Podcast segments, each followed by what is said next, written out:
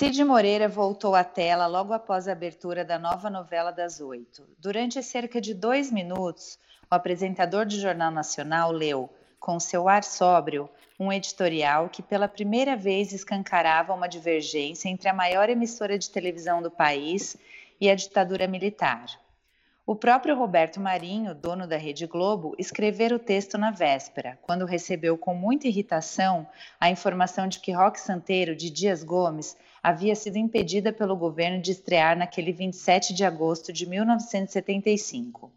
Os 36 capítulos já gravados e editados tiveram de ser engavetados pela Globo em uma censura inédita na história do Brasil. Nunca uma telenovela havia sido proibida dessa forma abrupta, com o telespectador sentado no sofá à espera de seu programa favorito. Esse era o segundo ato na saga de tentar levar ao público a história de um povoado que gira em torno do mito de um falso herói. O primeiro se dera dez anos antes, quando a peça na qual a novela se inspirava, O Berço do Herói, do mesmo autor, foi proibida na data marcada para o lançamento, 22 de julho de 1965. O protagonista da peça teatral é um cabo da Força Expedicionária Brasileira, dado como morto na Segunda Guerra Mundial e transformado em santo na sua terra natal, que passa a lucrar com turistas em busca dos milagres do militar. Depois de 17 anos, ele reaparece vivinho da Silva em vez de morrer lutando pela pátria, desertara e passara a viver de bordel em bordel na Europa. Sua volta coloca em risco os negócios dos poderosos da cidade, que farão de tudo para manter o vivo morto, nem que para isso tenham de matá-lo. Os militares, no comando do Brasil desde o golpe de 1964, não gostaram nada desse enredo e logo mandaram um recado a Dias Gomes dramaturgo consagrado e um dos mais célebres membros do Partido Comunista. Eles disseram, abre aspas, pode tirar o cavalinho da chuva, fecha aspas. Avisaram com essas palavras, enquanto estivessem no poder, a obra, que para eles induzia o desprestígio das Forças Armadas, estaria vetada. E assim foi feito.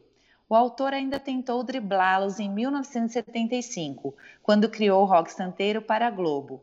Manteve sob sigilo a inspiração na peça censurada e, para despistar, mudou o protagonista, tirando-lhe a patente. Em vez de um cabo, seria um jovem fabricante de imagens de santos, que teria morrido ao tentar proteger a cidade do ataque de bandidos.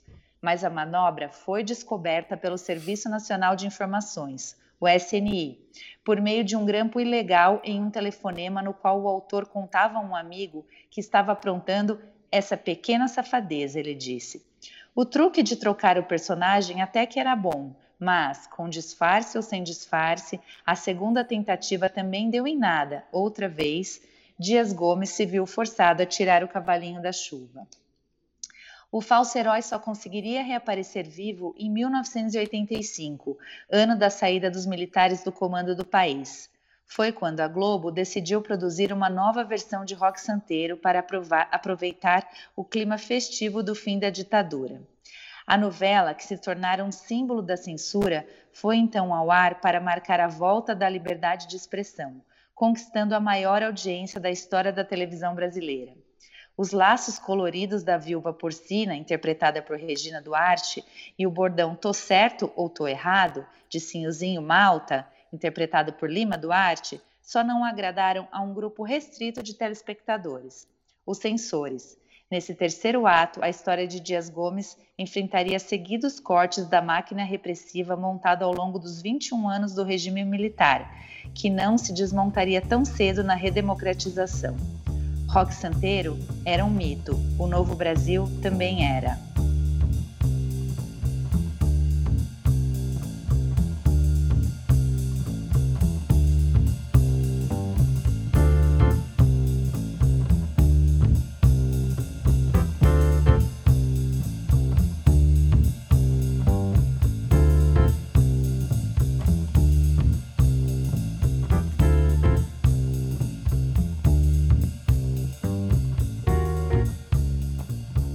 Olá, eu sou Cauê Marques, sou editor assistente na DQ e esse é mais um DQ Letras. Eu converso hoje com a jornalista Laura Matos, que é autora do livro Herói Mutilado, Rock Santeiro e os Bastidores da Censura à TV na Ditadura. Laura, muito obrigado por ter aceitado nosso convite. Cauê, muito obrigada a vocês. É um prazer poder falar com vocês sobre o meu livro. Bacana. Então, eu queria começar pelo seguinte: é, esse livro ele é fruto da sua pesquisa para dissertação de mestrado, né? Isso mesmo, Cauê. E por que que você escolheu esse tema e como foi o, o começo da pesquisa? Por que o Dias Gomes? Pode dar um pouco desse background para gente? Claro. Então, eu, eu fiquei é, muitos anos trabalhando na Ilustrada, né, o caderno de cultura da Folha de São Paulo, na cobertura uhum. de televisão e, e, temas relacionados ao audiovisual, né. E, e aí, é, quando foi 2011, eu tirei um sabático da Folha para meu minha ideia assim meu, meu sonho na verdade era fazer uma biografia né? Então uhum. eu comecei a pesquisar nessa é, história bastante a história da televisão brasileira. Como era minha área de cobertura eu tinha bastante interesse achava que por ali eu podia chegar a algum nome interessante. Acabei chegando no nome do Dias Gomes e comecei a me aprofundar mais sobre o Dias Gomes e começar até a pesquisa pensando numa biografia mas em um determinado momento, é, eu pensei que eu tinha uma concorrência muito grande, porque o próprio Dias Gomes fez a autobiografia dele, né? Eu não, não sei se, se, é, se isso impediria um novo projeto, mas naquele momento é, eu fiquei um pouco insegura em relação a isso. E, e, e, e aí eu tinha até, é, até esse momento da pesquisa chegado a esse, a esse episódio né, dessa censura é, em três atos aí essa obra, já tinha me chamado bastante atenção, especialmente porque pelas datas, né? Porque é, era exatamente 1965, né? O primeiro ano da, do regime militar, mil, uhum. 1975, que é exatamente o meio né, do, desses 20 anos aí, e 1985, é, que foi o final. Então, eu achei curioso essa questão dos 10, assim, de 10 em 10 anos, começo, meio e fim da ditadura, eu achei que ia ser um, é, um, um trilho interessante assim para falar sobre a ditadura militar, sobre a televisão brasileira e sobre a, a história da censura, né? E aí eu, uhum. eu, eu então tive a ideia de fazer esse recorte. É, nessa história específica. E aí um pouco da biografia do Dias Gomes e, e, e do meu projeto inicial viria também é, a partir desse recorte. E, então, nesse início, era, a, a ideia era fazer um, um livro-reportagem mesmo, como ele acabou uhum. se tornando agora. Ao, no longo, é, ao longo do, do, percurso da pesquisa, eu, eu entrevistei alguns é, é, intelectuais, estudiosos, entre eles o Marcelo Ridente, que estuda bastante a, a cultura na, na, época da ditadura, e ele, ele que me sugeriu, ele achou, falou, oh, se você tiver interesse de fazer um trabalho acadêmico, esse seu, é, essa sua pesquisa seria um, um mestrado, né? É, claro. E acabei então conversando com Eugênio Butti, que era uma fonte minha é, bem, bem bacana da época da cobertura de TV e fui para a ECA, porque na USP foi que é onde fiz minha graduação também. E foi legal porque é, eu tinha também vontade de retomar a academia, os estudos, e, e eu acho que foi super é, interessante para mim, porque é, me deu uma outra capacidade assim de, de, de, me envolver com a pesquisa, com o tema, né? Eu acho que me deu mais segurança para para conseguir dar alguma uma profundidade maior do que eu teria antes de fazer esse, esse percurso do mestrado. E aí fiz o mestrado, esse, é, essa é, foi a minha dissertação, e depois a Companhia das Letras se interessou, e aí essa, esse, esse livro que está sendo lançado agora, ele é uma versão é, um pouco assim, diferente, é, é, é, bem parecido com a dissertação, mas a gente, a gente uhum. adaptou a linguagem, eu adaptei a linguagem, é, tira um pouco aquela é, viés mais acadêmico, né? Investe mais num tom mais narrativo. Então foi esse o percurso do, desse livro. Ah, é bacana. E você teve, ao longo dessa pesquisa, acesso a um diário do Dias Gomes, né? Exato. Que eu imagino que, de, que deva ter dado um outro estofo, assim, uma, um outro contorno para o resultado final do livro. É, como foi é, é, que você chegou a esse diário e qual foi a diferença que ele fez no, no resultado final? Então, Cauê, eu nessa, nessa fase de é, pensar numa biografia, eu comecei a ir atrás de, de toda a documentação dele, e foi quando uhum. eu tive acesso com a autorização da viúva dele, que é a Bernadette Lísio, ela me deu autorização para adquirir toda a documentação dele no SNI, né? Que isso só você, a gente só consegue com autorização da família ou da própria pessoa, né? Uhum. E, e fui, comecei a entrevistar muita gente, Ferreira Goulart, a Glória Pérez, é, Lauro César Muniz, pessoas que tiveram contato com ele, as próprios familiares, e a Bernadette Lísio, então, ela, ela guarda esse acervo do Dias Gomes com ela, né, na, é, na casa dela, que, que são, tem muitas cartas, é, é, anotações, enfim, uhum. e tem esse diário, né, é, que é um, um documento é, muito interessante assim para a cultura brasileira, porque ele é feito exatamente é, quando o Dias Gomes começa a pensar sobre o pagador de promessas e ele se encerra é, quando o, o, Pagador de Promessas, o filme é, baseado uhum. no roteiro, ganha o Festival de Cannes, né? Ele encerra com isso então ele tem, ele tem até um arco dramático completo, assim, ele, ele tem uma, é uma, história que se fecha em si, porque nesse período o Dias Gomes definiu a base da, da dramaturgia dele, né? Foi quando ele, uhum. quando ele criou o Pagador, a Invasão, o Bem Amado, que foi logo na sequência viria o berço do herói no ano seguinte. Então ali ele estava definindo o que, que era a dramaturgia dele, que depois seria transposta para a televisão, porque na televisão ele, ele adaptou as peças dele, ele manteve né, a Sim. base da dramaturgia dele na televisão, né? Uhum. Então esse, esse, esse diário, ele nesse diário, como ele era membro do Partido Comunista, ele tinha todo um ideário de esquerda, e tudo, ele, ele, ele fala, fala sobre esses dilemas, mas será que eu não estou, né? É, incomodava muito para ele o trabalho no rádio, ele respeitava o teatro naquele momento, ele achava que o teatro, uhum. sim, era a grande, né, é, o grande veículo para a arte pra, e, e para conscientização das pessoas naquele momento. Então, o rádio tinha força, ele, ele era chamado, ele tinha alguns trabalhos no rádio, mas ele realmente se sentia, assim, entre aspas, sendo vendido. Eu estou fazendo isso por dinheiro, porque eu preciso. Né? A televisão também, ele já tinha algum envolvimento no início da televisão, mas ele se sentia traindo a causa, assim, né? É... Então existia, existia essa sensação nele de que ele estava fazendo algo de errado, entre aspas, assim. Sim, ele, ele ideológicos. É, existia até naquele momento, né? Eram vistos como veículos é, é alienados, né?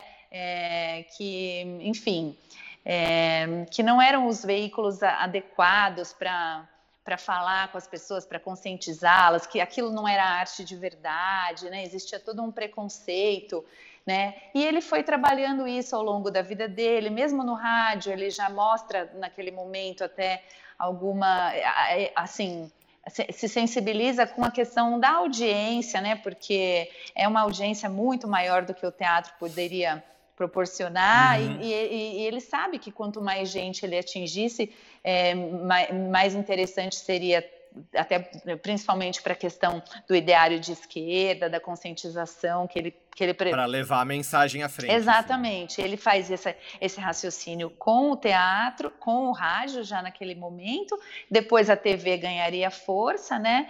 E é, ele seguiria com esse raciocínio é, ao longo de toda a carreira dele, né? Quer dizer, ele mesmo ele deu várias entrevistas falando isso. Ah, a gente achava que o teatro era o único veículo, né, único é, veículo capaz de levar a nossa mensagem, mas no fim das contas a gente fazia é, para uma plateia de meia dúzia de, de elite, né, da elite econômica, uhum. da elite intelectual. A gente queria fazer um teatro popular, mas nossa plateia eram meia dúzia de pessoas que podiam estar ali, que podiam pagar aquilo. Sendo que na televisão Sim. ele tinha uma audiência de que era muito era maior, né? completamente né? ampla, né? Pegava todos os espectros aí de ideológicos, econômicos e sociais, né?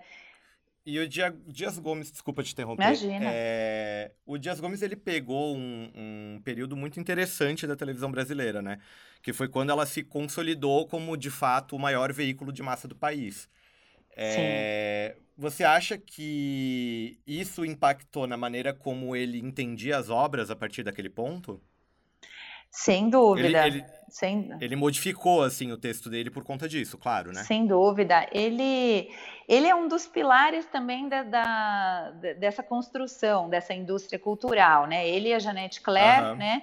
Foram do, é, um dos foram o casal que, que com outros, é, com outros colegas da, daquela época, mas principalmente os dois, né, que formaram essa, é, essa teledramaturgia na Globo, né, que se tornou uhum. aí uma marca, né, do, do da, da, identidade do país, né, da nossa cultura, até para exportação mesmo, né, e começou com eles ali, a Janete Claire já tinha ido antes para para a TV Globo, ela já era uma é, reconhecida autora de, de radionovela, e ela certo. foi contratada porque naquele momento a, a, a, te, a, telenovela brasileira tinha, ela era tinha uma linguagem mais melodramática e, e era uma cubana que, que fazia que era a Glória Magadan que era uma diretora importante com textos me, mexicanos é, é, é uhum. é assim é, histórias de, de, princesas e príncipes, capa e espada, fora da realidade do Brasil. Assim,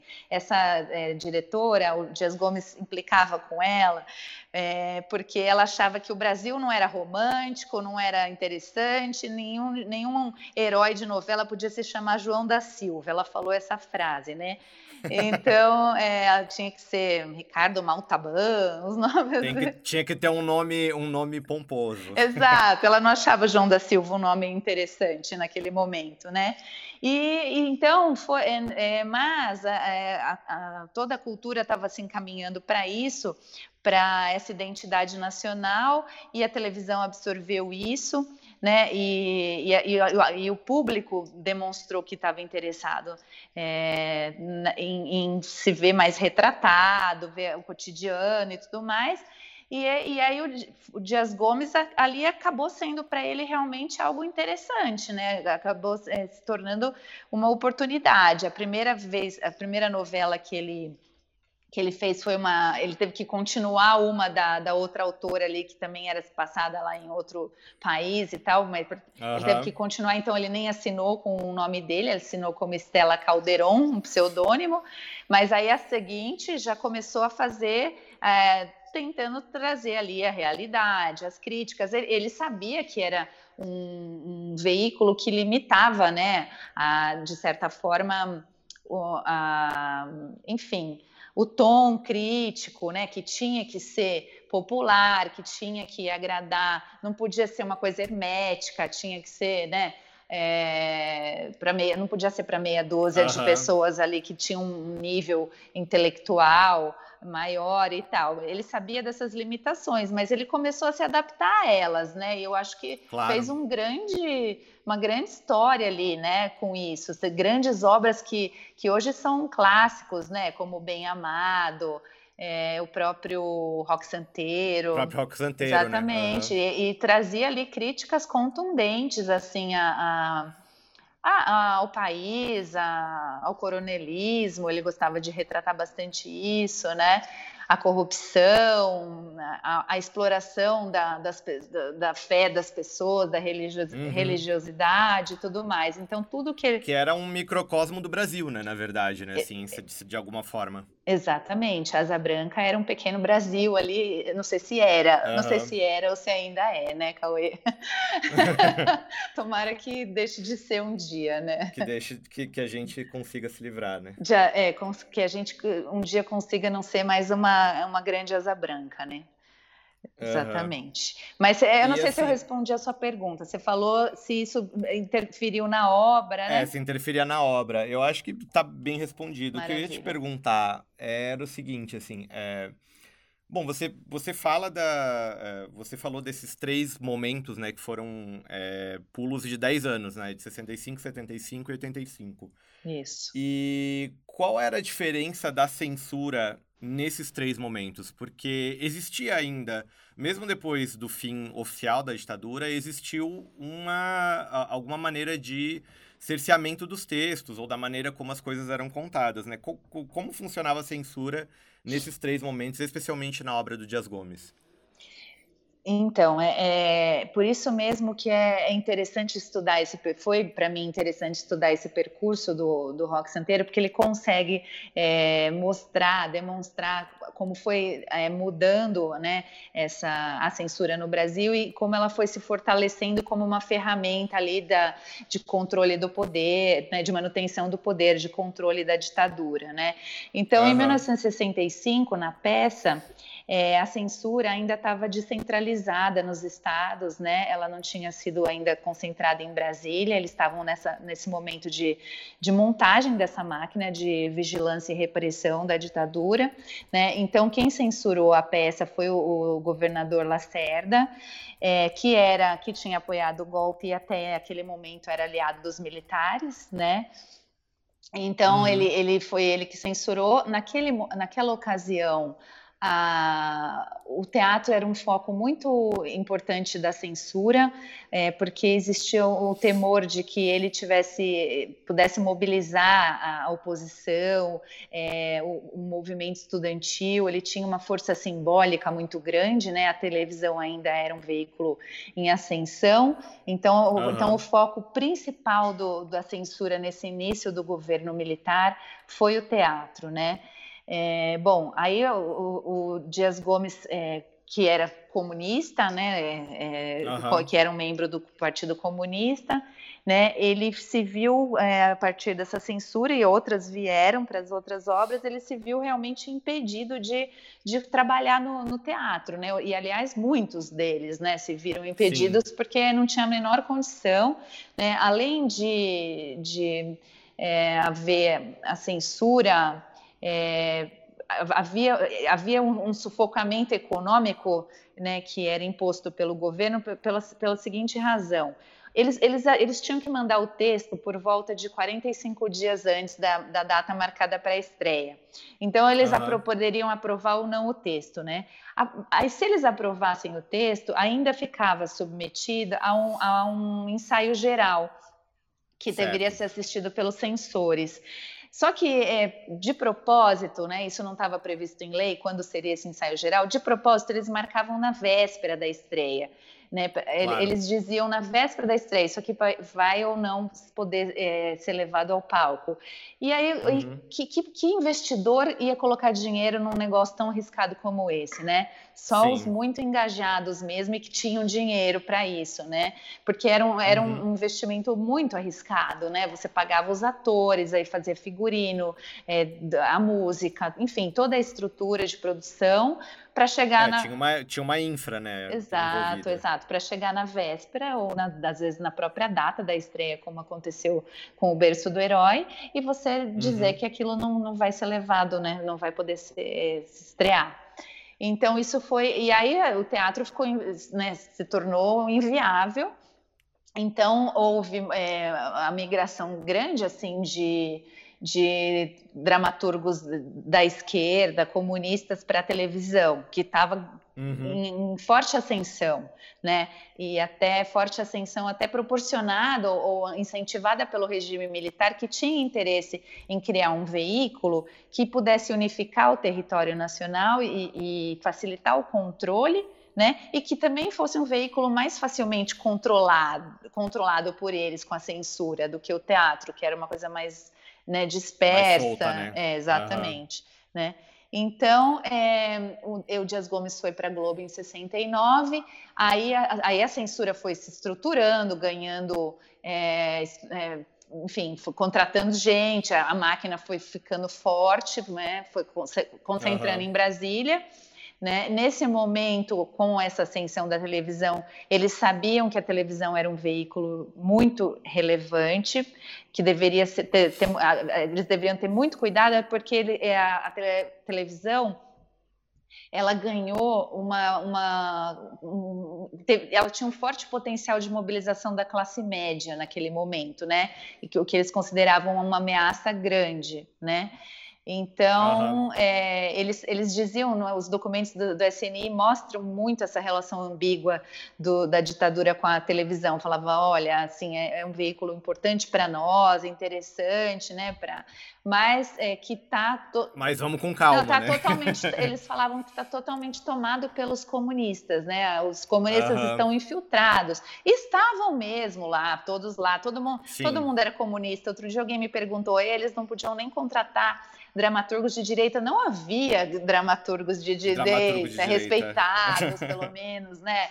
É, talentosos, né? Era todo mundo de esquerda naquela ocasião, né? Então estava todo mundo lá, não tinha como você fazer uma boa telenovela, uma boa teledramaturgia com gente que não fosse de esquerda, né? É muito difícil fazer.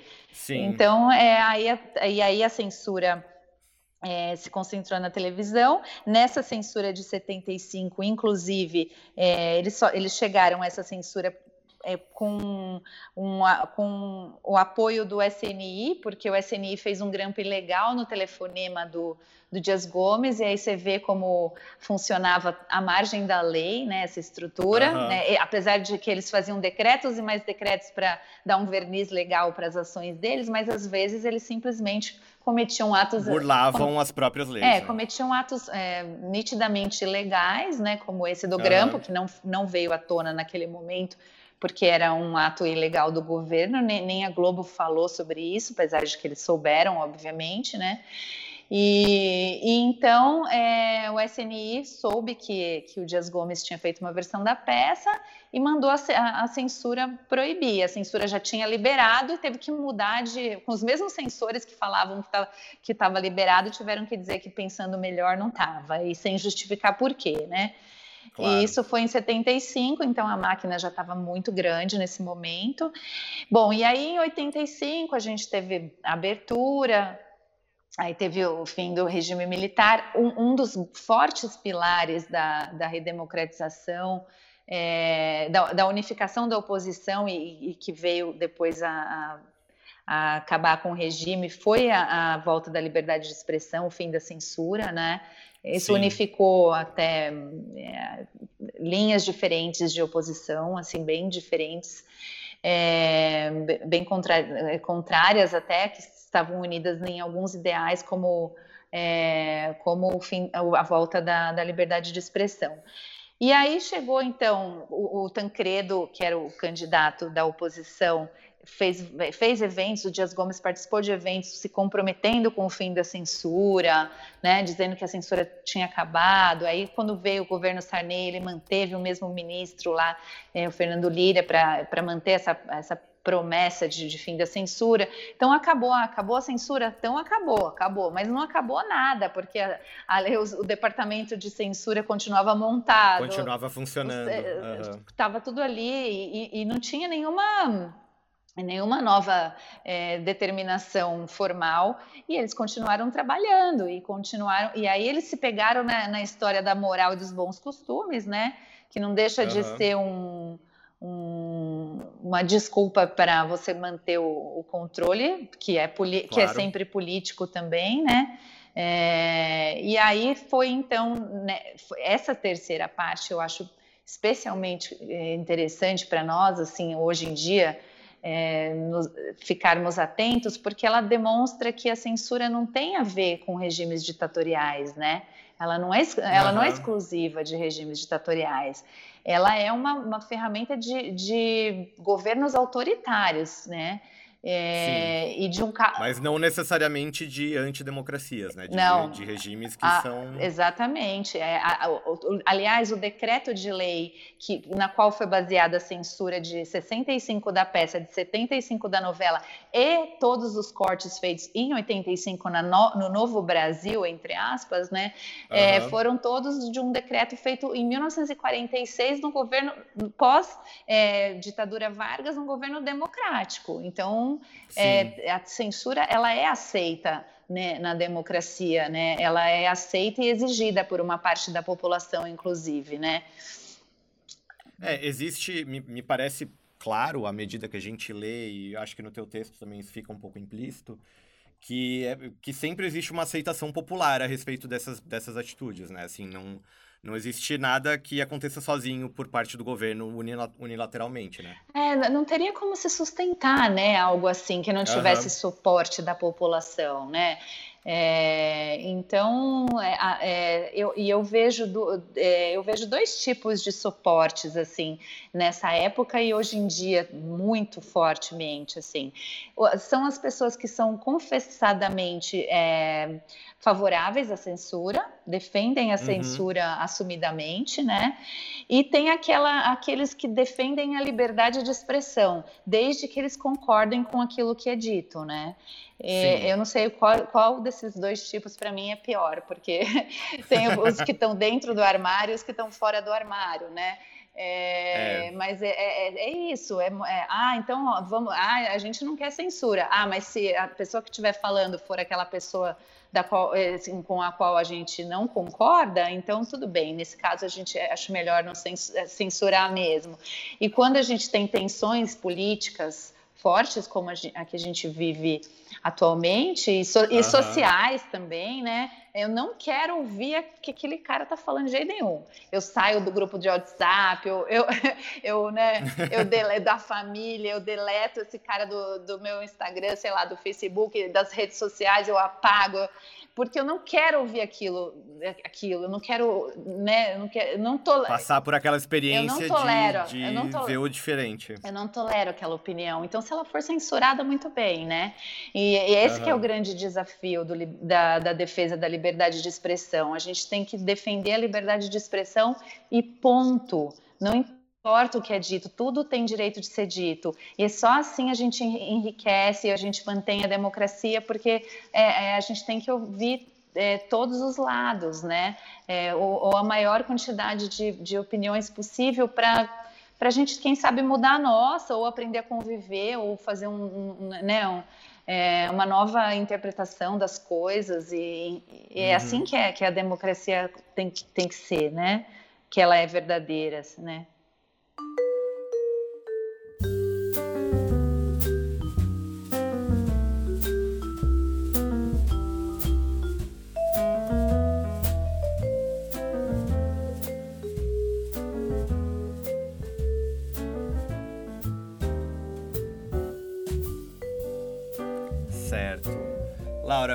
Que a gente já está assim, caminhando agora para o fim.